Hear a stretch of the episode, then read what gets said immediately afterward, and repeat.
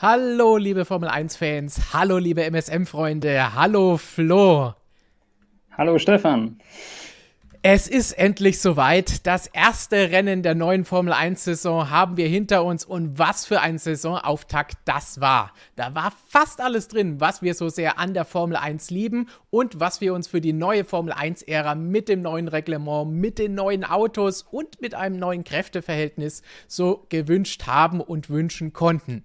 Wer das Rennen nicht gesehen hat, es lohnt sich auf jeden Fall, das Ganze nachzuholen und sich noch anzuschauen.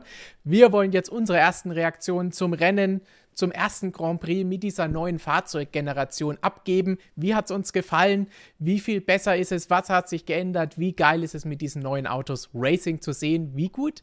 Wie möglich ist es zu überholen? Aber zunächst wollen wir einen Blick auf das Ergebnis werfen für alle, die es vielleicht noch nicht mitbekommen haben und noch nicht gesehen haben. Das ist das Ergebnis des großen Preises von Bahrain 2022. Charles Leclerc ist der erste Sieger in dieser neuen Saison. Ein Doppelsieg für Ferrari, der erste seit Sebastian Vettel 2019, der erste Sieg seit Singapur. Über zwei Jahre ist das Ganze her. Carlos Sainz auf 2 und Lewis Hamilton erbt am Ende Platz 3. Damit hätte Mercedes vor dem Rennen und vor dem Wochenende nicht gerechnet. George Russell auf 4, Kevin Magnussen mit der großen Überraschung auf Platz 5 in den Punkten für Haas. Bottas, Ocon, Tsunoda, Alonso und Joe komplettieren die Top 10 und damit die Punkteränge. Mick Schumacher ganz knapp an den ersten Punkten vorbei. Das Ergebnis könnt ihr natürlich bei uns auf der Webseite wie alle möglichen Artikel, Stimmen, Videos und alles mehr nachlesen und in Ruhe euch anschauen. Jetzt wollen wir einfach mal darüber sprechen, Flo. Wie hat uns denn dieses erste Rennen der neuen Saison gefallen? Also, ich für meinen Teil war zufrieden. Es hat alles geboten, was man erwartet hatte. Technik, Dramen, Gegenlust, einen richtig geilen Zweikampf, muss man echt sagen, zwischen Leclerc und Verstappen. Und man hat gesehen, die neuen Regeln halten, was sie versprochen haben. Man kann näher hintereinander nachfahren. Ansonsten wäre dieser Zweikampf in der Form vermutlich nicht möglich gewesen. Und gleichzeitig sah man, dass auch zumindest bei den ersten 45 Runden ein relativ normales Rennen sehr spannend sein kann. Und ich denke, ich bin zufrieden und es macht sehr viel Freude, wenn man sich daran gewöhnen muss, dass jede Woche solches Racing ins Haus steht und auch jede Woche so enges hintereinander herfahren möglich ist. Denn eines hat das Rennen heute bewiesen, es wirkt. Die neuen Regeln, sie wirken auf jeden Fall.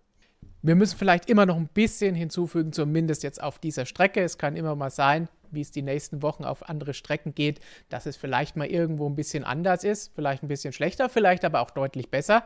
Aber insgesamt das Fazit, für den, das, das erste Rennen unter dem neuen Reglement mit diesen neuen Autos würde ich mich dir ganz klar anschließen. Definitiv positiv. Es muss nicht immer dieses absolute Chaos sein und dieser von Anfang bis Ende absoluter Wahnsinn. Ich glaube, das hatte heute vielleicht schon die MotoGP für sich verbucht. Wenn ihr wissen wollt, was da los war, Markus hatte auf unserem Schwesterkanal Motorsportmagazin Motorrad ein passendes Video gemacht. Da war alles los, von Schamanen bis Stürzen bis hin zu Blitzen, die auf der Strecke eingeschlagen haben. Bei uns hat es richtig gefunkt, wie wir hier bei Max Verstappen sehen, in Zweikämpfen auf der Rennstrecke. Und du hast schon angesprochen, diesen geilen Zwischenspurt, den Leclerc und Verstappen nach dem ersten Boxenstopp hatten. Das waren wirklich drei Runden mit mehreren Positionswechseln im Kampf um die Spitze. An sowas kann ich mich aus den letzten Jahren absolut nicht erinnern, dass es sowas mal gegeben hätte. Das war richtig, richtig gut. Davor und danach war es vielleicht ein bisschen beruhigter, das Rennen, wie du eben auch schon gesagt hast. Aber das ist im ersten Rennen ja gar nicht mal so schlecht, weil wir wollen ja auch mal ein bisschen sehen, wie sieht denn das aktuelle Kräfteverhältnis aus. Und da ist es durchaus gut, wenn sie mal ein bisschen normal ihre Kreise ziehen und wir sehen, wer fährt wie schnell, wie liegen die Autos und was ist da los. Und am Ende hat dann, denke ich, nochmal dieses Drama bei Red Bull für alle bei Red Bull, alle Red Bull-Fans und alle im Team sicherlich nicht toll, aber für alle anderen nochmal so ein bisschen die Emotionen hochkochen lassen weil da war ja dann nochmal richtig Drama drin in den letzten zwei Runden mit diesem Doppelausfall für Red Bull. Ja, auf jeden Fall. Ich, mein, ich dachte vor allem bei diesem Duell zwischen Verstappen und Leclerc, das erinnerte mich an, musst du mir sagen, welches Jahr das, das war, wenn du dich noch erinnerst. DTM war da auch mal so ein geiler Zweikampf am Hockenheimring, wo auch jede Runde Führungswechsel waren mit DRS. Aber das hat mich ein bisschen erinnert.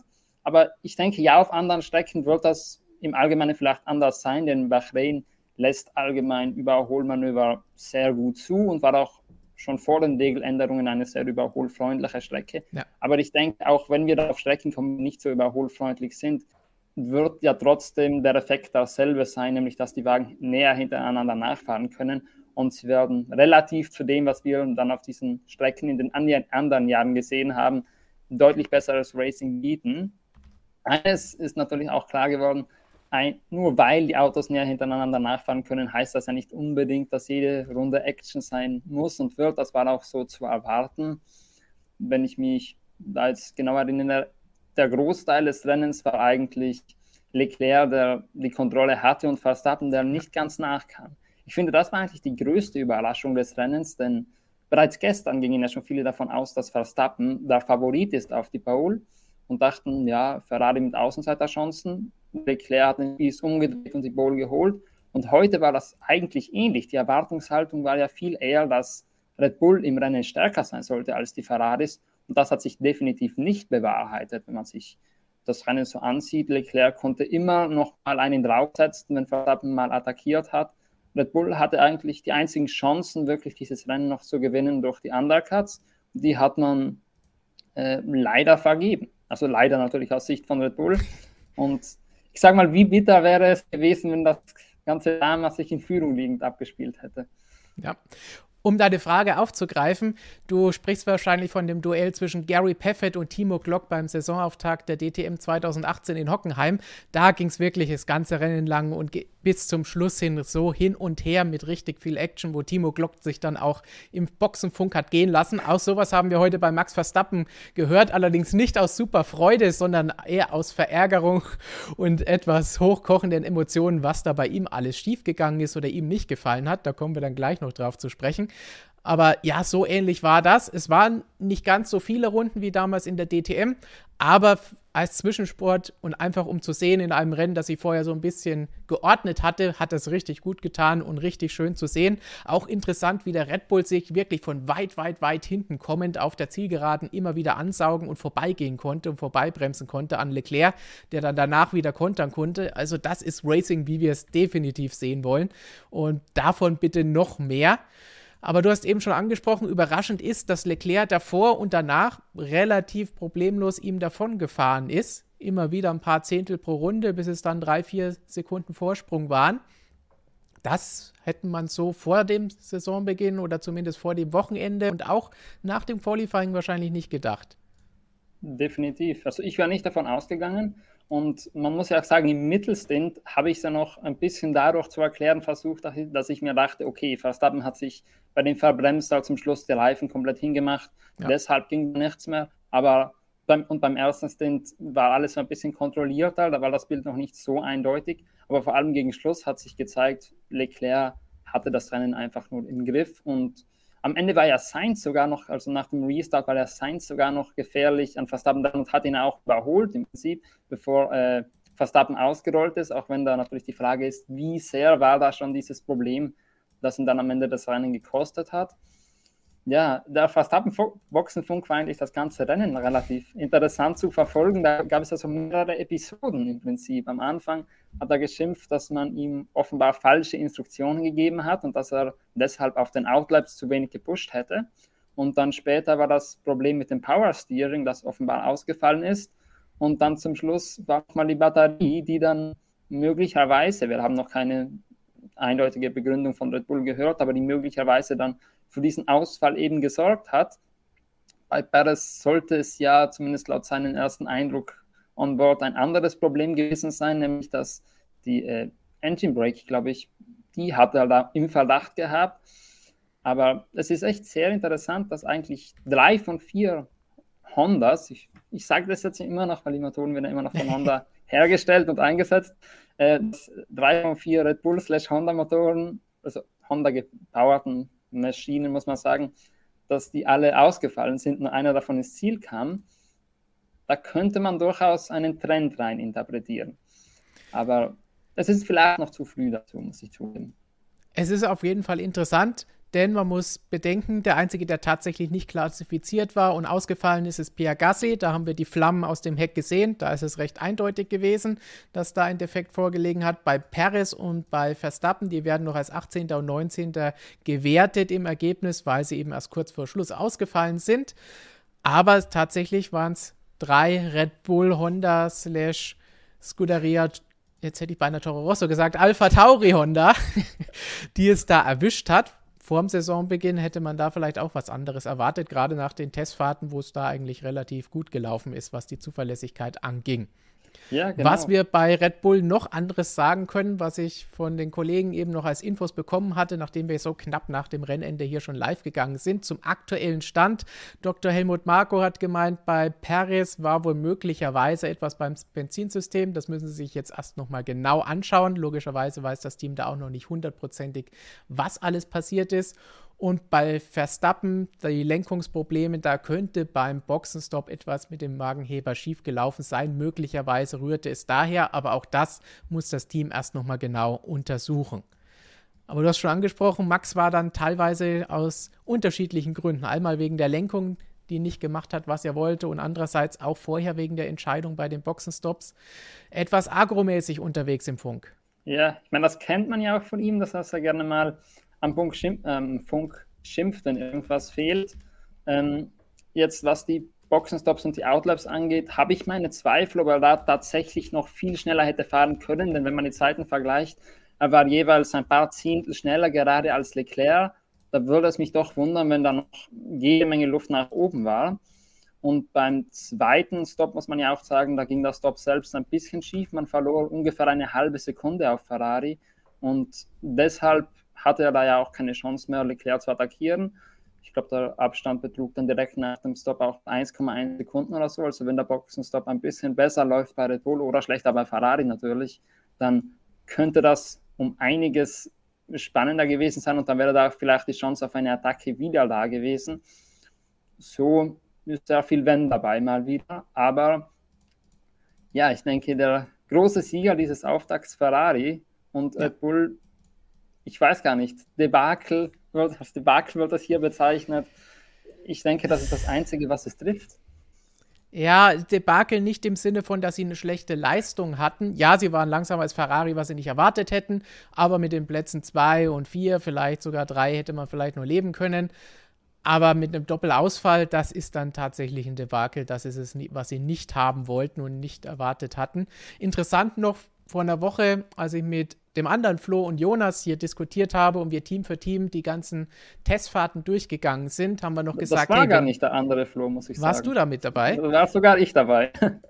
Ja, wir hatten ja nach dem Bachrhein-Test auch nochmal und da so, haben wir ja. jetzt auch gesagt. In, am Mittwoch war ähm, ja noch einer. Genau. Ähm, dass wir sagen, Leclerc gegen Verstappen, wenn die gegeneinander kämpfen dieses Jahr, dann könnte es vielleicht krachen, weil mit Hamilton hat es ja auch schon gekracht. Die Gefahr hat heute nicht bestanden, das Risiko gab es nicht. Da haben sich beide fair verhalten und konnten hin und her die Positionen wechseln. Also da zumindest im ersten Rennen, trotz der Aggression in Max Funksprüchen, war da noch alles in Ordnung. Aber werfen wir jetzt doch noch mal einen kleinen Blick auf das Kräfteverhältnis, das erste der neuen Saison. Denn das ist durchaus interessant. Du hast eben schon gesagt, Ferrari war diesmal zumindest im Rennen klar die Nummer 1, Red Bull die Nummer 2. Wie siehst du es dahinter? Ja, dahinter ist es eigentlich noch viel klarer wie vorne, Mercedes mal auf 3, denn da scheint sowohl zu den restlichen Teams weiter hinten als auch nach vorne ein, eine klare Lücke zu sein. Dann 4 ist schon ein bisschen schwieriger einzuschätzen. Da hätte ich jetzt Alfa Romeo eher im Verdacht gehabt als Haas, auch wenn jetzt Magnussen am Ende Fünfter geworden ist, aber das lag in erster Linie daran, dass Bottas seinen Start ein bisschen verhaut hat oder was auch immer da passiert ist. Jedenfalls ist er da auf Platz 14 zurückgefallen und hat sich also langsam, langsam nach vorne gearbeitet. Das wäre dann vielleicht auch anders ausgegangen, wenn er von Anfang an ungefähr in seiner Position geblieben wäre. Also insofern würde ich sagen, schaut Alfa Romeo stärker aus als Haas. Und dann dahinter Alpine oder Alpha Tauri, die waren beide so ungefähr Augenhöhe unterwegs, muss ich sagen. Im Laufe des Rennens hat sich da auch ein bisschen was gedreht. Am Anfang sah es aus, als wäre Alpine ein bisschen weiter vorne, aber dann sind die Alpha Tauris stark gekommen. Also vielleicht sogar Alpha Tauri eine Spur stärker, hätte ich jetzt den ersten Eindruck gehabt. Und dann, ja, ganz hinten, also ganz, ganz hinten Williams und dazwischen, wen habe ich jetzt noch ausgelassen? McLaren, Aston Martin. Ich glaube, jetzt ja. habe ich alle Teams aufgezählt. Das, das, sind definitiv die letzten drei. Und passend im, während des Rennens haben wir schon bei uns in der Redaktion gesagt, also die letzten sechs Plätze waren da zeitweise einfach nur sechs Mercedes-Kundenteams, eben mit Williams, mit Aston Martin und mit McLaren. Ja, und man hatte auch tatsächlich den Eindruck, dass der Mercedes-Motor nicht mehr so viel Hardware noch in den letzten Jahren von sich gegeben hat. Also das scheint jetzt, wenn man das mal von diesem Wochenende in Betracht zieht, der schlechteste Motor zu sein. Und das ist ja sehr überraschend.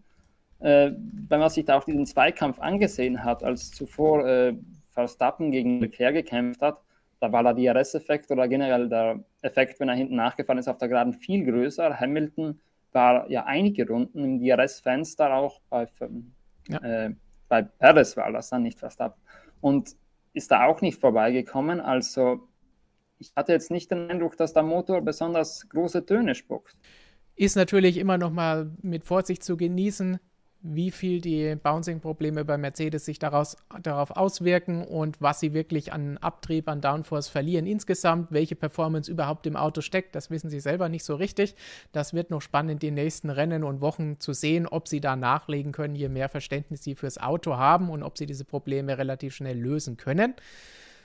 Aber insgesamt sieht es tatsächlich so aus, als ob die Mercedes Power Unit zumindest nicht mehr diese Überpower Unit ist, die sie in den vergangenen Jahren hin und wieder mal war. Im letzten Jahr war da vielleicht auch ein bisschen das Bild verzerrt, weil einige am Ende der Saison vielleicht gedacht haben, dadurch, dass sie immer neue Power Units hatten, dass das Ding mehr Leistung hat als andere. Da war vielleicht ein bisschen ein verzerrtes Bild. Aber am spannendsten, wenn wir jetzt dieses Kräfteverhältnis uns anschauen, wie du gesagt hast, Ferrari, Red Bull, Mercedes vorne, hinten die anderen drei Mercedes-powerten Teams. Diese Vierergruppe mit Haas, Alpha Tauri, Alfa Romeo und Alpine, das könnte uns dieses Jahr noch viel Spannung im Kampf um Punkte auf jeden Fall bescheren. Also da freue ich mich schon drauf. Und wenn wir jetzt zu den Fahrern oder Teams kommen, die wir zumindest nochmal loben wollen nach diesem ersten Rennen, müssen wir ganz klar sagen, Kevin Magnussen nicht nur gestern im Qualifying geglänzt, sondern heute auch im Rennen, konnte seine Position verteidigen und sich da durchsetzen vor all diesen anderen Fahrern. Das muss man auf jeden Fall nochmal loben. Ich habe im Chat schon gesehen, dass einige gesagt haben, hey, Mick Schumacher hatte sicherlich Probleme.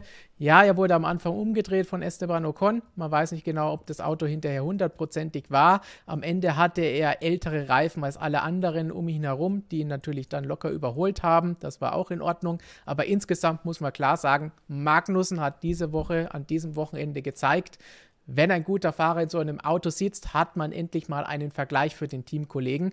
Denn Mazepin zu schlagen war eine Geschichte, aber mit Magnussen sieht er jetzt nochmal was ganz anderes. Und zeitweise hat man auch bei Aston Martin gesehen, als Nico Hülkenberg vor Lance Stroll war, dass durchaus ein guter Fahrer da noch ein bisschen mehr rausholen kann. Ja, das sehe ich genauso. Also ich muss sagen, für Schumacher war das Wochenende dann doch eine Enttäuschung, auch wenn er sein äh, bestes Karriereresultat jetzt eingefahren hat. Aber Magnussen hatte ihn von hinten bis vorne, vielleicht in den Trainings war es noch nicht so eindeutig, aber desto mehr Zeit auf der Strecke verbracht wurde, desto eindeutiger schlug das Pendel Richtung Magnussen aus. Im Qualifying, da wüsste ich, von, da gab es keine Informationen von irgendwelchen Problemen, die Mick Schumacher gehabt hätte und dennoch ist er in Q2 ausgeschieden, Magnussen auf Platz 7 gefahren und das, obwohl er in Q2 ebenfalls auch nur einen Run gehabt hat. Also Magnussen hat ihn so deutlich in den Schatten gestellt, das muss definitiv noch besser werden, wenn Schumacher sich nicht dadurch äh, langfristig seine Karriere beschädigen will. Jetzt im Rennen ist es natürlich wirklich schwer zu sagen. Es war Dreher auf der ersten Runde, der uns zwar jetzt akut nicht so viel gekostet hat, weil es wirklich eine der schönsten Pirouetten waren, die ich seit langem gesehen habe. Aber wie viel dann, ob dann ein Schaden war an der Hinterachse oder irgendwo, das lässt sich für uns nur schwer eruieren. Aber bei den, an den nächsten beiden Wochenenden muss Schumacher mal zeigen, dass er auch einen Magnussen schlagen kann. Ansonsten äh, geht das schnell nach hinten los, dass dann auch jeder sagen kann, okay, der hat einen Mazepin geschlagen, aber das ist kein Vergleichswert. Hingegen, wenn wir jetzt schon bei jungen Fahrern sind, müssen wir einen eigentlich relativ positiv herausstreichen, nämlich Zhou Guanyu, der im Rennen sehr stark ausgesehen hat. Ich muss sagen, beim Qualifying hatte ich noch meine Zweifel. Da war es ungefähr der Abstand, vielleicht sogar ein bisschen größer das weiß ich jetzt nicht mehr auswendig, wie er zwischen Magnussen und äh, Schumacher war. Aber Joe zu Bottas im Rennen, als sie beide weiter hinten waren, sind sie relativ gemeinsam durchs Feld gepflügt. Bottas hatte dann doch noch ein bisschen die bessere Pace, aber ich würde sagen, im Allgemeinen für ein Debüt war das sehr eindrucksvoll. Ja. Aber wir müssen ja natürlich aufpassen, dass wir jetzt niemand nicht zu früh loben. Denn letztes Jahr bei Tsunoda ist es uns genauso ergangen, dass wir gesagt haben, wow, der kann was nach Bahrain. Und in den nächsten Rennen hat sich dieses Bild dann ein bisschen relativiert. Genau, Bahrain ist er letztes Jahr schon gut gefahren, dann beim nächsten Rennen, dann ging es erstmal für lange, lange Zeit steil bergab. Aber auch heute hat man wieder gesehen, achter Platz für Yuki Tsunoda. Hat dann natürlich profitiert, dass da die Ausfälle waren, genauso auch bei Joe, muss man natürlich ganz klar hinzufügen. Pierre Gasly und auch natürlich die beiden Red Bull wären vor beiden gewesen, dann hätte es da mit Punkten schlecht ausgesehen für Joe beim Debüt. Aber starke Leistung, das Ganze so durchzuziehen, hätte ich vor Saisonbeginn nicht erwartet. Ich glaube, in unserem Tippspiel war er auch derjenige, bei dem die meisten getippt haben, dass er in dieser Saison keinen Punkt holen wird. Das hat sich jetzt schon mal erledigt. Wie wir ja auch ja. immer wissen, wir liegen immer falsch mit unseren Tipps vor Saisonbeginn. So, damit um haben wir, denke ich. Nehmen, da war ich auch ja. dabei. Ich habe auch gesagt, Joe holt keinen Punkt. Aber ja, wie man sieht, man muss nur einmal reinschreiben, dass ein Fahrer keinen Punkt holt. Schon kann man sich sicher sein, dass er im ersten Rennen in die Punkte fährt. Es war auf jeden Fall eine gute Leistung von ihm. Lob, wer es sich verdient hat. Ich habe im Chat jetzt gerade eben auch noch die Frage gesehen, die vielleicht nochmal sehr schön zum Abschluss zu dem, was wir am Anfang gesagt haben, passt, nämlich die uns hat es sehr gut gefallen. Spannendes Rennen, die Autos sind gut. Man hat gesehen, ein bisschen Kräfteverhältnis, als das Rennen normal gelaufen ist, ein bisschen Drama am Ende, ein bisschen Action in der Mitte. Aber einige haben gesagt, dass die Autos sehen langsam aus. Muss ich gestehen, wäre mir so nicht aufgefallen. Hast du das so gesehen? Den Eindruck hatte ich jetzt auch nicht. Also man hat ja schon bei den Testfahrten gesehen und auch jetzt bei den Trainings, dass sie ein bisschen träger sind in den langsamen Kurven, aber jetzt ich hatte da jetzt nicht direkt den Eindruck, dass sie auf eine Runde langsamer sind und die Rundenzeiten sprechen da auch eine eindeutige Sprache, dass die Zeiten relativ nah an jenem des letzten Jahres dran sind. Also hätte ich jetzt ehrlich gesagt nicht gehabt den Eindruck. Glaube ich, denke. Ich denke, die, selbst wenn es da um ein paar Sekunden hin und her noch geht, das kann man meiner Meinung nach ohnehin am TV-Bild nicht bis kaum erkennen. Deswegen ist so ein bisschen der persönliche Eindruck, jeder, der das so sieht, völlig in Ordnung. Aber mir wäre das auch nicht aufgefallen in diese Richtung. Ich glaube auch nicht, dass das einen großen Unterschied macht. Schwieriger ist es vielleicht, wenn die Autos schwerfälliger aussehen. Das kann es natürlich geben. Aber ich fand es durchaus interessant, dass die Autos eben auch schwerer zu fahren sind, dass die Fahrer ein bisschen mehr zu tun haben, ein bisschen zu kämpfen haben. Das gehört ja auch mit dazu, dass sie nicht nur auf Schienen dahin fahren, sondern eben auch ein bisschen hoppeln und so ein bisschen damit sich zurechtfinden müssen. Gut, dann würde ich sagen, war das unser kurzer Überblick. Wie hat uns die neue Formel 1 gefallen? Verratet uns in den Kommentaren oder jetzt noch im Live-Chat natürlich auch gerne. Wie hat euch das erste Rennen gefallen? Sagt ihr auch, wow, Drama, Action, geile Duelle, das war alles, was wir haben wollten? Oder mir waren die Autos zu langsam oder irgendetwas anderes hat mir nicht gefallen? Dann auch gerne das, was ihr gerne noch besser sehen wolltet, denn schon in einer Woche geht es ja schon weiter. Dann kommt Saudi-Arabien und das zweite Rennwochenende. Das heißt, wir müssen nicht lange warten, bis wir noch mehr Rennaction geboten bekommen und mal schauen, ob sich das Kräfteverhältnis bis dahin vielleicht ein bisschen verschiebt oder wie es dann in diesem engen Mittelfeld im Kampf um die Punkte aussehen wird. Kann Red Bull zurückschlagen? All das und noch viel, sehr viel mehr. Hashtag AskMSM nicht vergessen. Gerne eure Fragen in die Kommentare eines jeden unserer Videos stellen dann werden sie vielleicht am Mittwoch bei MSM Live beantwortet. Und ansonsten, Flo, es gibt noch jede Menge Artikel, Videos und Analysen bei uns auf der Website, in unserer App. Christian macht natürlich später noch ein Video, wenn wir alle Stimmen und Recherchen im Fahrerlager eingefangen und abgeschlossen haben. Dann gibt es auch da natürlich nochmal die letzten Eindrücke von vor Ort. Was war bei diesem Saisonstart alles los? Und nicht vergessen, Fahrerranking. Ihr könnt die Fahrer benoten bei uns auf der Webseite. Also auch da mitmachen und schauen, wie euch das Rennen gefallen hat, das ihr hier bewerten könnt und die Leistung aller 20 Fahrer. Freust du dich schon auf Saudi-Arabien? Definitiv. Und es wird ja vor allem interessant zu sehen sein, wie das Kräfteverhältnis auf einer deutlich anderen Strecke ist. Denn Saudi-Arabien ist zwar auch Highspeed, aber das ist nicht so eine Start-Stop-Strecke wie Bahrain, also nicht so viele langsame Kurven.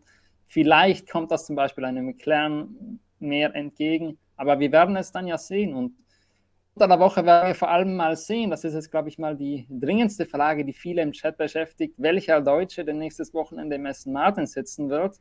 Es ist ja immer noch nicht bekannt, ob Vettel zurückkehren kann oder ob Hülkenberg noch ein Rennen aushelfen muss. Aber natürlich auch dazu die Informationen werdet ihr sehr schnell auf unserer Webseite finden. In dem Moment, wo wir es wissen, kann man sich, glaube ich, sicher sein, dass gleich ein Artikel online ist. Ganz genau. Wir haben jetzt schon viele, viele Leute, die die Finger auf den Tasten einschlagen lassen, gerade während wir hier sprechen. Und da wirst du auch gleich wieder zurück hin verschwinden, um den Ticker wieder zurück zu übernehmen. Das heißt, auch heute Abend gibt es noch alle Stimmen und Infos bei uns auf der Webseite und dann die nächsten Tage natürlich auch in Videos hier. Wir freuen uns drauf, die Saison wieder mit euch zu genießen und zu begleiten. Viel Spaß noch mit der Nachberichterstattung und natürlich dann schon mit dem zweiten Rennen nächste Woche in Saudi-Arabien. Und bis dahin sagen wir ciao und bis zum nächsten Mal. Ciao.